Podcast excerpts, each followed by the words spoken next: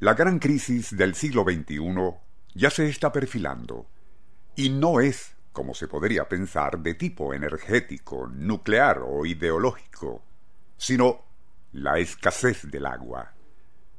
Ya en programas anteriores se comentó que, y según investigadores de la Universidad de Florida, fue una serie de graves y prolongadas sequías, más o menos en el siglo VIII de la era cristiana, lo que provocó el deterioro, caída y desaparición del gran imperio maya. Mucho antes, sin embargo, hace cuatro mil años, la primera gran civilización que se conozca, la del rey Sargón, en Akkad, Mesopotamia, había corrido igual suerte, solo que, y contrario al imperio maya que dejó testimonios en piedra de su esplendor, el de Sargón colapsó sin dejar rastros. Nuestro insólito universo. Cinco minutos recorriendo nuestro mundo sorprendente.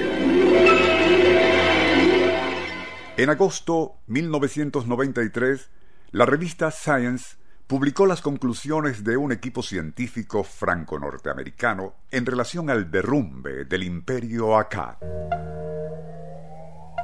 Las causas aparentemente fueron dos. Una, la espesa nube de polvo y cenizas expulsada por un volcán en lo que hoy es Turquía. La otra fue una intermitente sequía que duró más de 300 años y provocó pérdida de cosechas, hambrunas y altísimas temperaturas, obligando a los habitantes de Akkad a emigrar hacia el sur de lo que hoy es Irak. Las ciudades, palacios y museos que dejaron atrás fueron sistemáticamente saqueadas por tribus nómadas, hasta que el polvo y desechos volcánicos terminaron de sepultar todo aquello. Lo sucedido a esos imperios es como una advertencia de que aún las más poderosas civilizaciones pueden caer en la anarquía y desmoronarse por una severa escasez de agua. No es el caso, desde luego, pero sí llama la atención que, y desde el mes de agosto 2007, en el estado de Georgia, Estados Unidos, la sequía ha sido tan persistente que el acueducto principal llegó a su punto más bajo lo que alertó a la población en el sentido de que se podrían quedar sin agua, incluso para beber, si no llovía. Ello motivó al gobernador a intentar un recurso sin precedentes. A través de los medios televisivos, convocó a todos, creyentes y ateos, a unirse a él mientras entonaba una oración suplicando al Poder Supremo, Dios, para que hiciera llover no solo en Georgia, sino estados vecinos como Alabama y Tennessee, que también estaban sufriendo los estragos de la sequía.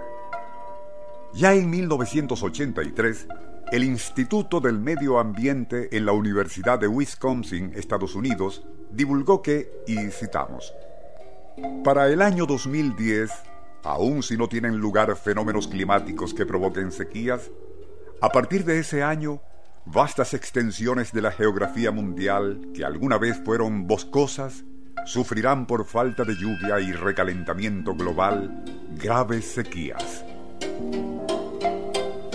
En noviembre 2007, un panel de científicos de las Naciones Unidas, cuyo último informe es una síntesis de tres anteriores, predice que, y citamos, el futuro sombrío es ahora, ya, antes del 2020 más de 75 millones de personas en África sufrirán de grave escasez de agua.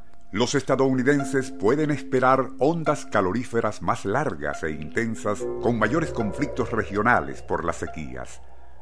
Para entonces, dos de cada tres personas en la población global, que ya se ubicará en casi 9 mil millones de seres, estará viviendo en países con muy serios problemas de agua. Sonará canción, pero nunca está de más lo que hemos estado repitiendo desde que este programa se inició en 1969. Es la profecía 1.17 de Nostradamus que en su visión del lejano futuro, siglo XXI, profetizó.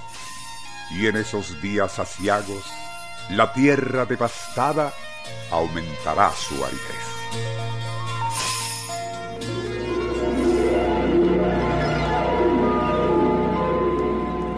Nuestro insólito universo.